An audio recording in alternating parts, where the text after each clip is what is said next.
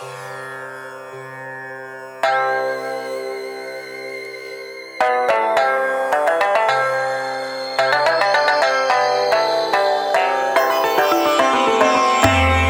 タのヨガで緩めるディープな時間。この番組は R ヨガの提供でお送りします。ヨガと音楽でゆったりと。くつろぎの時間を一緒に過ごしましょう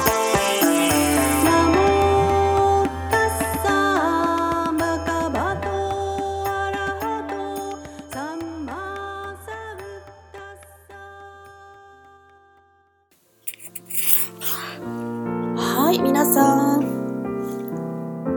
お元気ですか？リタです。今日はね、夜中じゃないんだわ。5時、朝の5時です。初めてだな、この時間帯。収録するの。うん、まだ真っ暗です。ちょっと朝一の声なので、どうなんでしょうか。まだできてない感じはしますけどね。朝の自宅スタジオからお届けします。どうぞよろしくお願いします。ね、先日ね、えー、11月7、8とね、稲沢市の駅前のエントリーを前にて、ウルフドッグスっていうね、V リーグ、バレーボールリーグのね、チームを応援するイベントに参加してきました。ウルフドッグスね、すごい強いんですよ。何回も優勝していてね。で、今年はね、4位らしいんですけど、もう盛り上げていこうみたいな感じでね。なんかイケメン揃いで人気らしいですよ。私も見に行きたいなと思いました。まあ立派な体育館でですね、おしゃれなレストランもあって、またゆっくり行きたいなと思っています。ね、ほんと久々のステージで、え2月以来です。ね、まあ私たちもそうなんですけど、武将隊、清須の武将隊と一緒に出たんですけどね、武将隊も久しぶりで、久しぶりすぎてね、なんか私も結構忘れ物して何回も取りに行ったりとか、武将隊の人も、あ、鎧がきついとか言いながらね、楽屋で盛り上がってましたけど、え、あの、歌って踊ってね、武将隊の人も私たちの歌に合わせて踊ってくださったりして、もうね、あの、汗をかきながらですね、やってくださって。でも、あの、観客の人もね、ちっちゃい子も、大きい人も、手拍子したり、一緒に踊ったりしてくれて、ああ、楽しいな、やっぱりいいな、音楽いいなって思いましたね。またね、こうやって少しずつライブができるようになったらいいなと思っています。そうそう。で、19日ね、11月の19日は、トヨタのクゼインで、ライブありますので、よかったらそちらもね、いらしてください。河合和直先生、ウィズ・リタでやりますよ。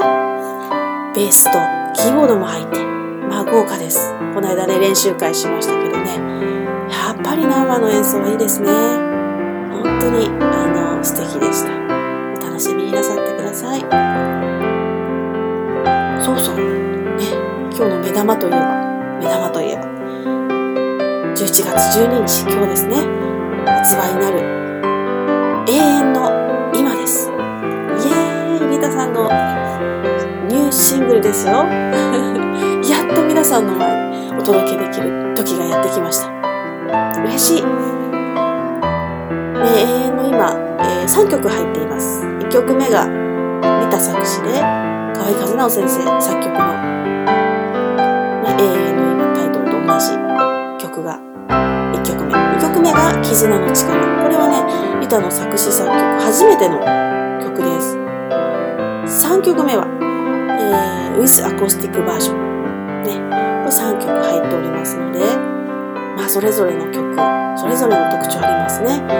絆の力は結構ゆったりめな曲です。ね、永遠の今はめちゃめちゃアアップビートな曲です。これがまたね、めちゃめちゃかっこいいんですよ。うん。なので、リタはちょっとこのアップビートにちょっと目覚めてしまってですね。こんな曲作りたいな、みたいになってきてます。作れるのか？から流します。ね、永遠の今流しますのでね、楽しみにしてください。とまあ、前座が長い、前前説が長いリタさんですので、そろそろね、皆さんの頭を沈めたいなと思います。では、瞑想をしましょうか。ね、あぐらを組んでいる人は背筋まっすぐ。椅子の人はね、背もたれから、えー、離しましょう。少しね、おへそを前に突き出して、胸を張って片と腕の力を抜いて、軽く顎を引きます。頭のてっぺんを天井高く突き上げるようにして座ります。吐く息を長くして、心を落ち着かせていきます。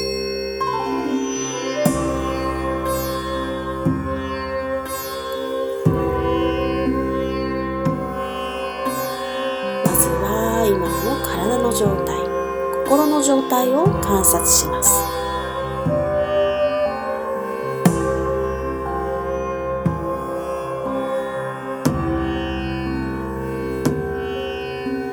眉間にシワが寄ってませんか？肩が緊張してぐーっと上がってませんか？力抜いていきましょう。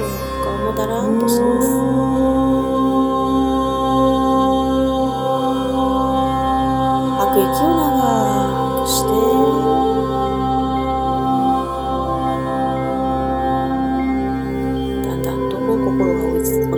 きたのを感じましょう。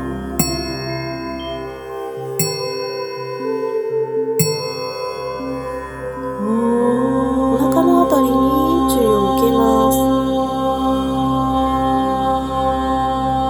呼吸を繰り返すごとにお腹が膨らんだり縮んだりしています。ちにくい人は右手を下腹に添えてお腹が膨らんだり縮んだりしているのを感じます。鼻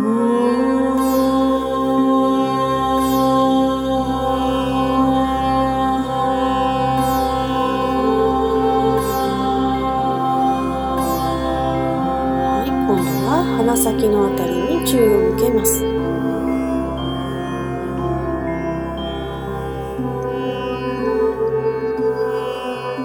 鼻から空気が出。たり入ったりするのを観察しましょう。鼻の入り口から鼻の中央、鼻の奥、だんだんと空気が移動してくるのを感じます。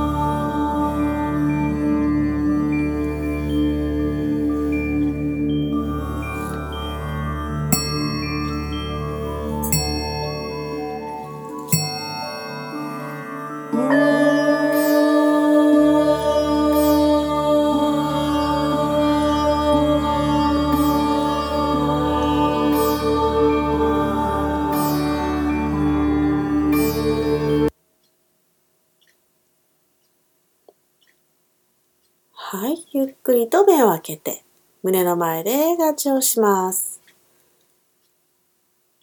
では、瞑想はここまでです。ありがとうございました。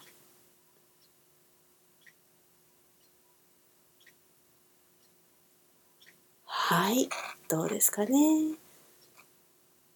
本当にね、3分目を閉じて、自分の体にね、体と呼吸に意識を向けるだけで、ね、心が静まるなーっていうのを体感していただけると嬉しいです。なかなかね、あの、カーッとなった時とかイライラとした時に、こういうふうにやってみようって気持ちが向きにくいかもしれませんけど、その時は、あ、リタさんのヨガゆるみたいな感じで 思い出していただいてね、うん、あの、活用して、ここの部分だけでもね、活用していただけたらなと思います。はい、ということで、新曲いっちゃいましょうかね。静まったところでアップビートでどうなんだ？リタさん。はい。ちょっと、あ、そうですね。覚醒のために流す。ね、そういう感じになりますかね。永遠の今はね、あのー、なんていうのかな、その、自分の中で忘れてしまった自分っていうか、置き去りにした自分っていうかね、小さい頃のこう、ワクワクした自分、えー、そういったものをなんか大人になると忘れちゃうのでね、えそれがやっぱりあのもう一度そんな気持ちを思い出してそんな自分になっていこうみたいな 感じがあって、うん、一番大事なのは自分が自分を愛することで自分があなたを愛することで愛されることではなくてっていうようななんか私の気づきがですねあの詩になっています。ね、そちらの方もぜひ聞きながらね新しいリタを味わってみてください。それでは11月12日発売ニューシングルリタで永遠の今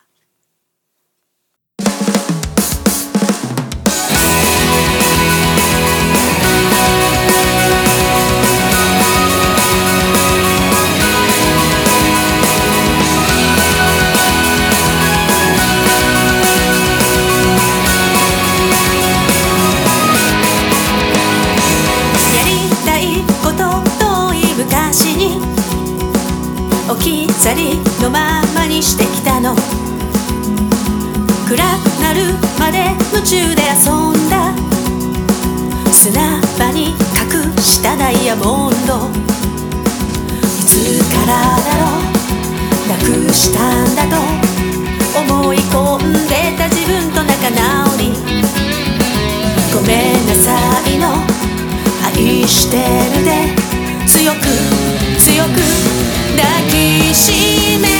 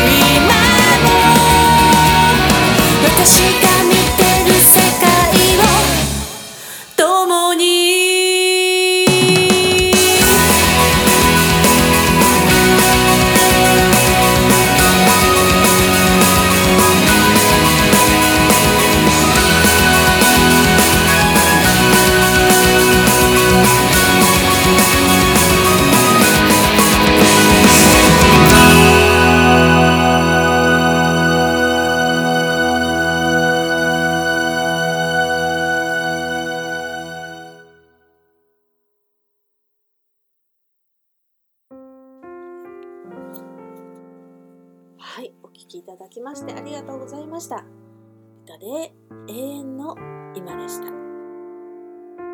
やね、あの、この曲を最初にね、いただいたときに、いやいやいや、私こういう歌歌ったことないわ、と思ってね、もういつもスローな曲とか演歌とかね、昭和歌謡とかね、比較的わかりやすいというか、あの、リズムの取りやすいゆったりとした曲が多かったので、あ、これはもうちょっと今までいないどうしようってね、あたふたとしていたんですけれども、そこでね、やっぱ河合先生は、うん、リタさんなら歌えますよ、みたいな感じでね、信じてくださったんですよ。うん。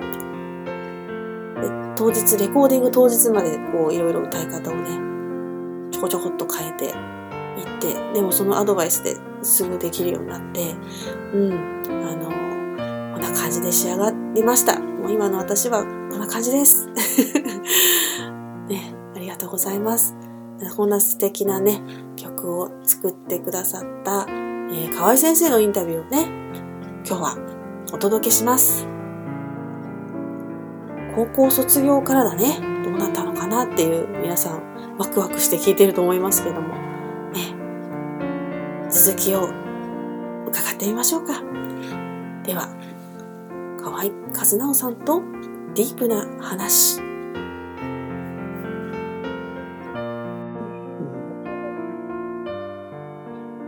はい。じゃあ今日も河合先生に話を伺います。よろしくお願いします。よろしくお願いします。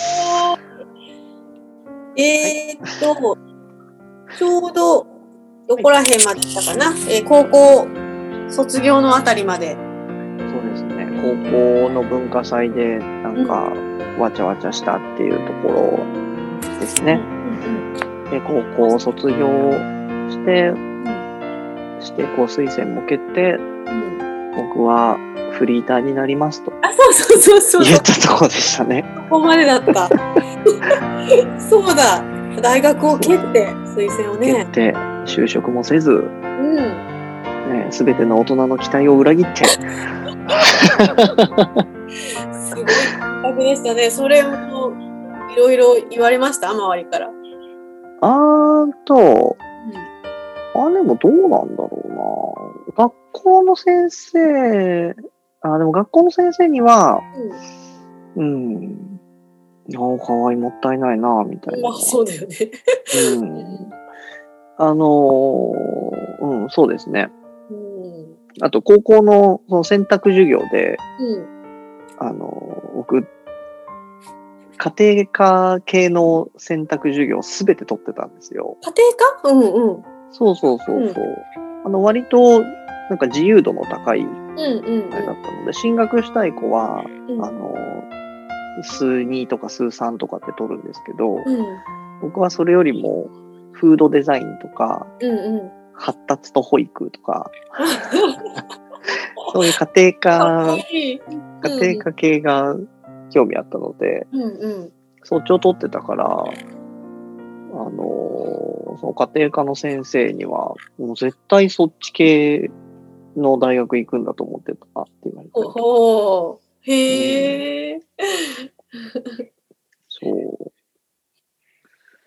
で卒業して、はい。えフリーターしながらどういうふうにうんうんうん、活動というか音楽の方はどうやってはしてたんですか、えーとですね、うん。まず、あの、卒業する前にね、1枚、そのデモ音源のアルバムうん。を作ったんですけど、うん。で、そこから卒業して、あの、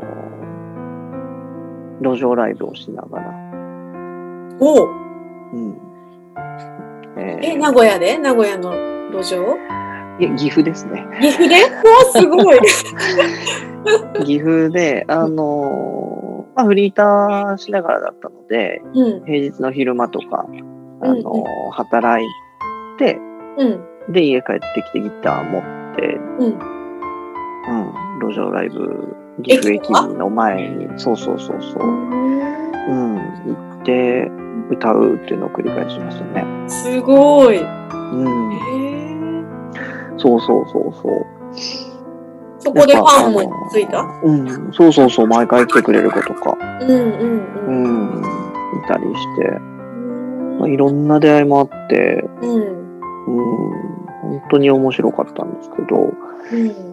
うん、あの、路上ライブやってる人の話を聞くと、うん。なんか、あの、お酒かけられたとか、はいはい、はい。罵声を浴びせられたみたいなのをよく聞くんですけど、僕一切なくてそういうの。なさそう。守られとるわ。そう、素敵な出会いばっかりだったんですよ、ね。ええただ、うん。あの、他の路上ライブのうん子たちにはめちゃくちゃ嫌われてました。すごいライバル来たみたいな感じかな。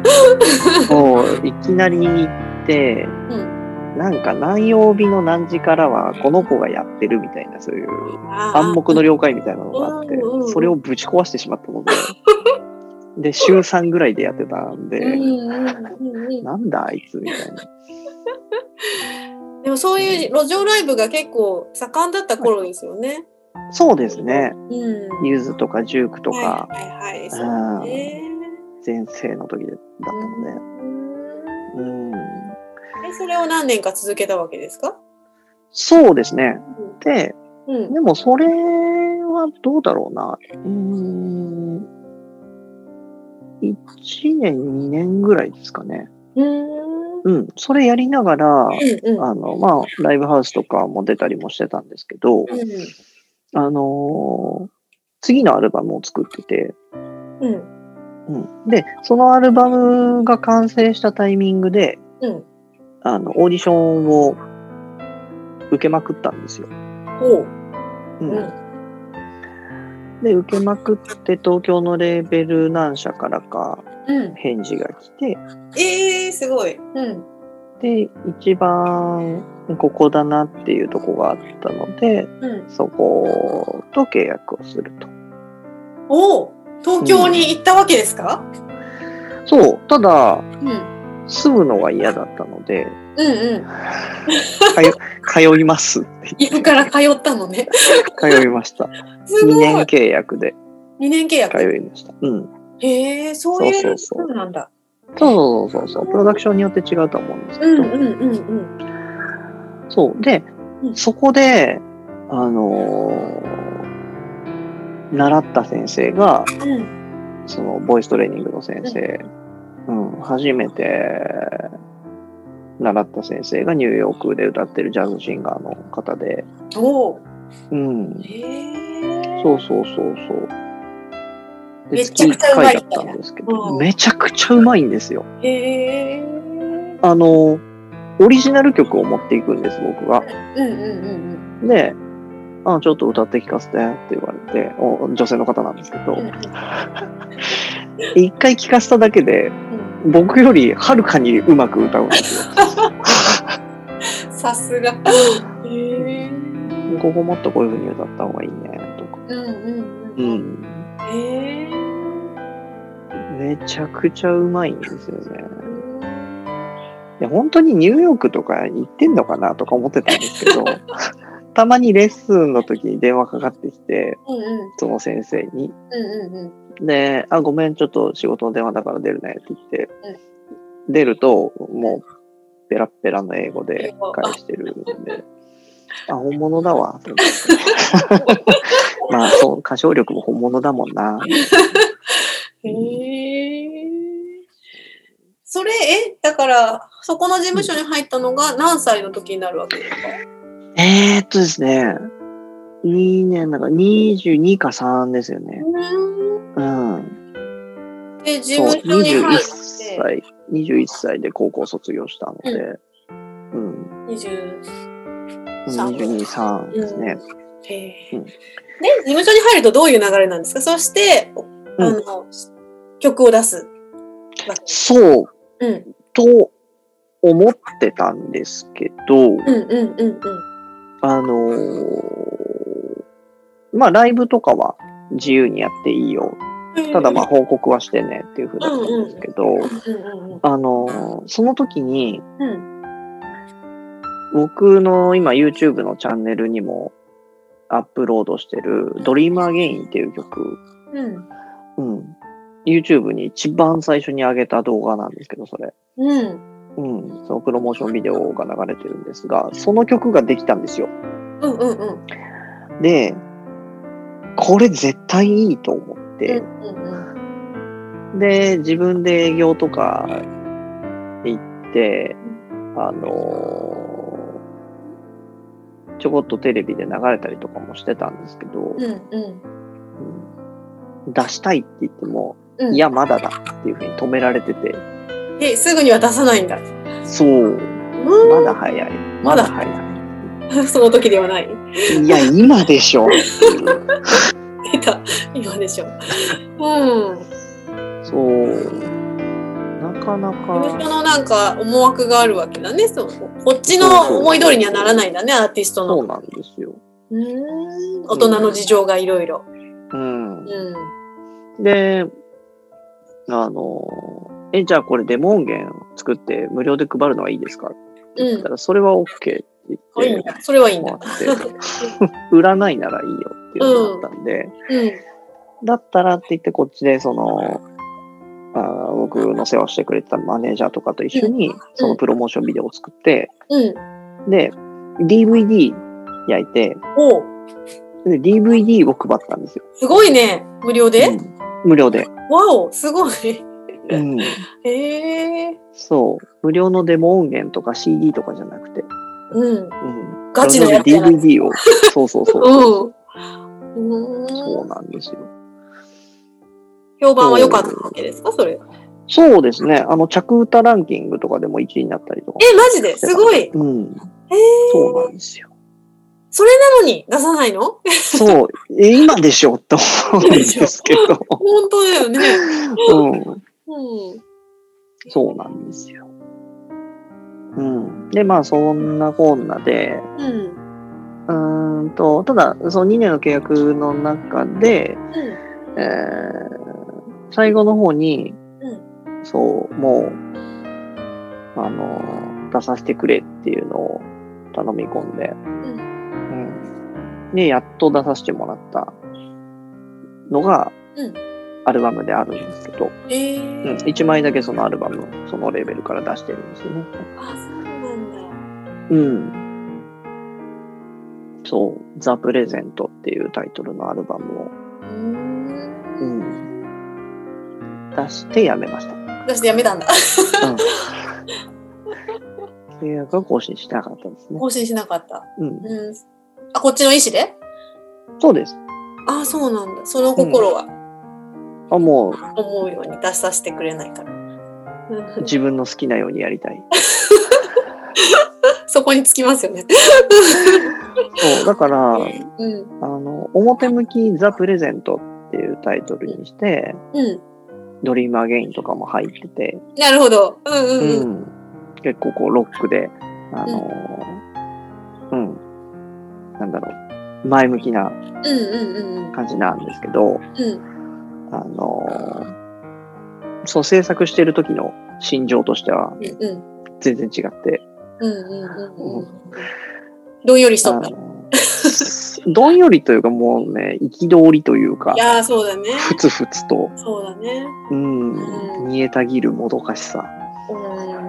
ううん、そう。だからそのアルバムの最後に収録してる曲が、ん。うん。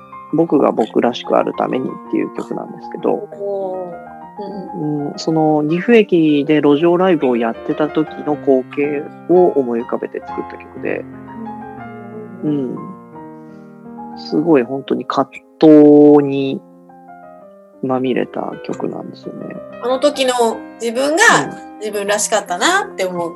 そうそうそうそう。うん。で、ザ・プレゼントって、うん。あの、贈り物っていうプレゼントっはいはい。うていう意味もあるんですけど、もう一つ意味があって、ん。うん。うん。現在っていう意味があるんですよ。プレゼントって？はい。へえ、そうなんだ。そう。今、今っていうか。こそうです、そうです。うん。未来は英語で The Future じゃないですか。うんうんうんうんで、過去は The Past って言うんですけど、うん。現在のことを The Present って言うんですよ。へえ。うん。今今って送られてるものなんだなっていう、うんその英語の解釈も素敵だなと思うんですけど、えーうん。そう、だからその意味が、を知ったときに、あ、これ絶対タイトルにしようと思ったんですけど、うんうん。だから、今、その、葛藤してて、これから自分のやりたいことをやっていくぞっていう決意を聞いてくれっていう意味で、そのタイトルにしてある。と。かっこいいな。ぁ。うんえ、それで、それ、はい。だ出してもうやめますって、うん。まあ、こういう契約更新なしで、はい。レベルとは契約をうん。終了したら、その後っていうのは、うん。自分一人でやってたって感じ？そうですねうん。自由ですね。やっと掴みましたね。でもね、自由には責任が伴うんですよ。そうですよね。そう自由になるってことは全部自分でやらなきゃいけないってことですからね。そうだよね。うん。そうそうそれ。で岐阜でまた、うんもう一度どういう活動をうんしてたわけですか、もうんうんうん、う一回路上に戻ったの？まあ、路上ライブもやりつつ、うん。あのーまあ、それも今の活動にもつながってくるんですけど、うんうんうん。あのーいろんなショッピングモールとかでライブをやらせてもらって、えー。てで、まあ、その一つに、あの岐阜県の可児市にある、うえーパティオっていうショッピングモールがあるんですけど、うんうん、そこは本当に、あのー僕が飛び込みでやらせてくださいって言って、うん。で、イベント担当の方がすごい快く、うん。うん、OK してくれて。でも、最近のショッピングモールなら、あの、音響設備って当たり前にあるんですけど、うんそこなくて、う んうん。なくて、あ、じゃあ、自分の路上の機材持っていきますってうんちっこいアンプ1個でやらせてもらって。へえー。そう。でもそこのイベント担当の人が本当に親身になってくれて、うん。うん、今度、あのー予算組めたんで音響機材入れますねってなって、おお。うん、で、音響機材どういうのがいいですかってその辺も一緒になって探したりとか、ううんん、っていうのもやってたりですね。うん。それでまあ、あのー活動を続けてって、うん、順調に、あのーファンも増えてってっていうような流れをやってたんですけど、まあ、傍らでアルバイトもずっと続けててて、うんうん。どういうバイトやってたんですか、先生？バイトは本当にいろいろやってましたね。あのー T シャツ工場は聞いた。T シャツ工場は高校の時ですね。うんあと、喫茶店のウェイタコーヒー詳しいもんね。ー。そう。うんうんうん。あの、コーヒー好きになったのがそれなんですよね。うんうん。ウェイターもやってたんですけど、うんそこのコーヒー屋さんは、あの、う珍しくサイフォンで入れるところで、おーおーおーおうん。で、そう、サイフォンで入れるのもできるようになってって言われて、うん。うん。で、修行して自分で味見してるうちには美味しいなぁと思うようになって、それからコーヒー大好きになりましたね。あ、そうなんです。うんあったりとか、うん。あとは、あのー新聞配達もやってましたし、えー、朝早いやつ？そうそうそうそう。すごい。新聞配達は、あの、学童保育と並行してやってましたね。すごいな。そんなにダブルでやってたのね。やってたりとか、あと、これは絶対やっとこうと思ったのが料理で、うんうんうんうん。うん。創作居酒屋の厨房で。料理の修行がてらバイトしてましたねだ。から上手なんですね、今もね、料理がね。ああ、そう、いろいろ教えてもらったので。ああ、そうなんだ。そう、料理、まあ食べるのも好きだし、うんうんうん。絶対やれた方がいいと思ってたんで、へえ。そうそうそうそう。そうなんですよ。いろんなこともしながら。ういろんなことしながら。ん。で、まあ、交通誘導員をやってた時もあって。交通誘導員やってる時に、うん。うん。結構暇なんですよ、あれ。うん。まあ、忙い。しいとか忙しいですけど。うんうんうんうん。うん。暇な時はもう立ってるだけなので、うん。もう頭の中ではライブのリハーサルなんですね。ここでこういう MC して、うん、次ここの曲で、みたいな。すごい。へえ。そうそう。でそんな交通誘導員のバイトをしてる時に、うん。あの、小学校の時、うん保健室の先生から、おうん、あの僕を救ってくれた保健室の先生からうん。電話が来て、電話が来た。おお。はい。うん。うん。あの、中学の時にいぶいぶきの会の話ってしましたっけ？してないしてない。何それ？あ、してないか。うん。あの、不登校の子とか、うん。あの、家庭に問題がある子たちを、うんその、小学校の時の保健室の先生が集めて、うん。で、あの、お家に泊まらせてもらったりとか。先生のお家に？そうそうそうそうそう。へえ。で、近くにお寺があったので、夏はそこに、あの、肝試し行ったりとか、へえ。うん、金華山に登りに行ったりとかっていうのをやってたんですよ。へえ。うん。そうそうそうそう。自助グループみたいな感じですね。う。うんん、うん、そうですね。うん。うん。そう。で、その、先生から電話かかってきて、うん。カズくん今何やってる？うん。あ交通誘導員やっとる。うん。ちょっとさ、うん。カズくん子供好きやったよね。うん。うん。うん。その時に、あの、僕が下の子の面倒見てたんですよ、いつも。ああ、あなるほどね。うんうんそう、小学生とかで行くときにね。そうんう。それで学童保育を紹介してもらって。そうなんですね。そうそうそう。へえ。うん。結構長いことさされてたんです。そう、学童保育は、うんまあ、場所も変わったりはしてたんですけど、全部で4年はやってましたね。へえ、うん。うん子供好きですもんね、先生ね。音楽やってなかったら絶対保育やってましたね。本当に。そう。子供を見る目が本当に優しい目っていうか、目がなくなるぐらいなんかこう、優しい目になって 見てますもんね。うん。へえ。そうなんですよ。そうそう。で、そういうバイトをしながら音楽活動を続けてて。うんうんうん。で、まあ、徐々に徐々に、えー、そう、活動の幅も広がってってたんですけど、そこで、うんある日、ライブ中に、えーめまいを起こして、続けられなくなってライブを。すごいことが起こりましたね、これは。はい。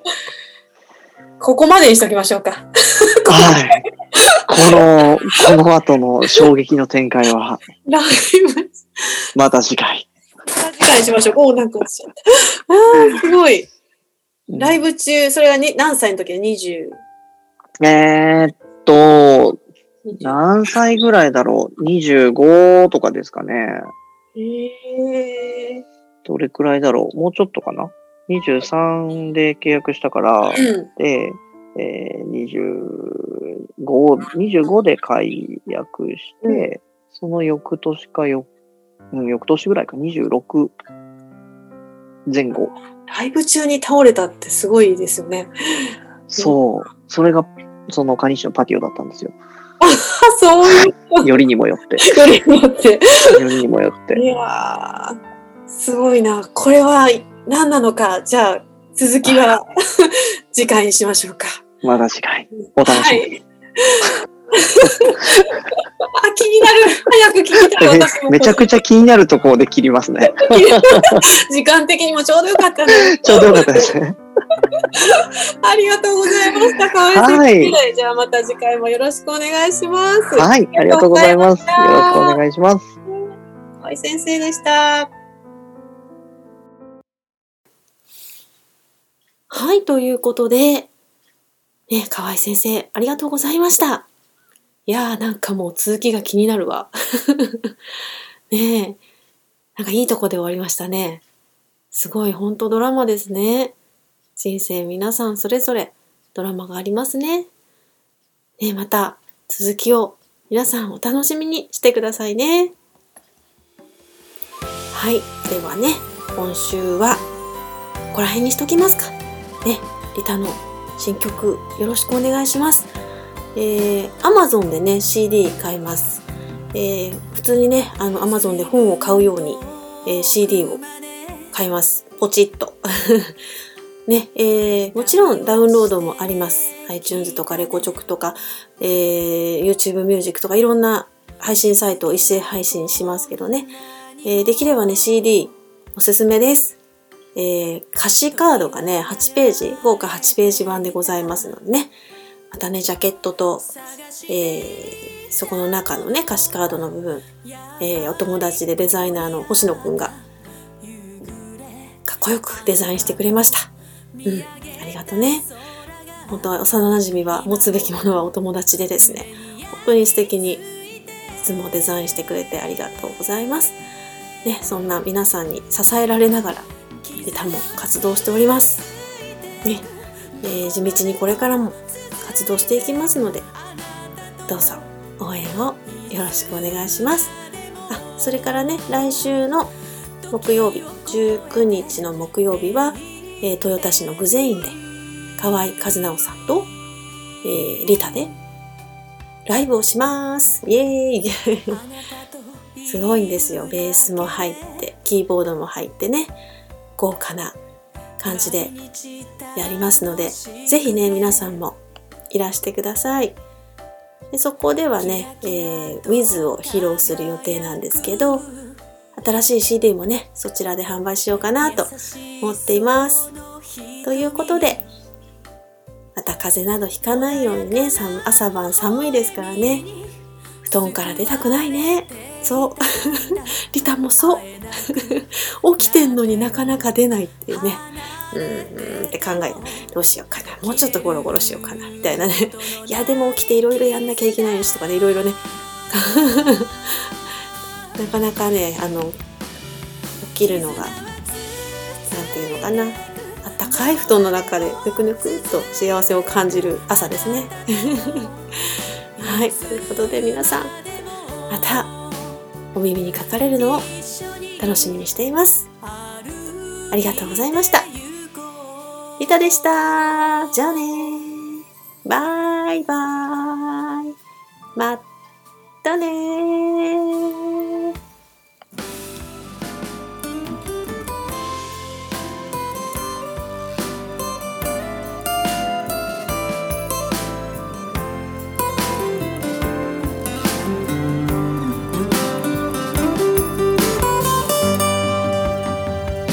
さよならは言わないよ。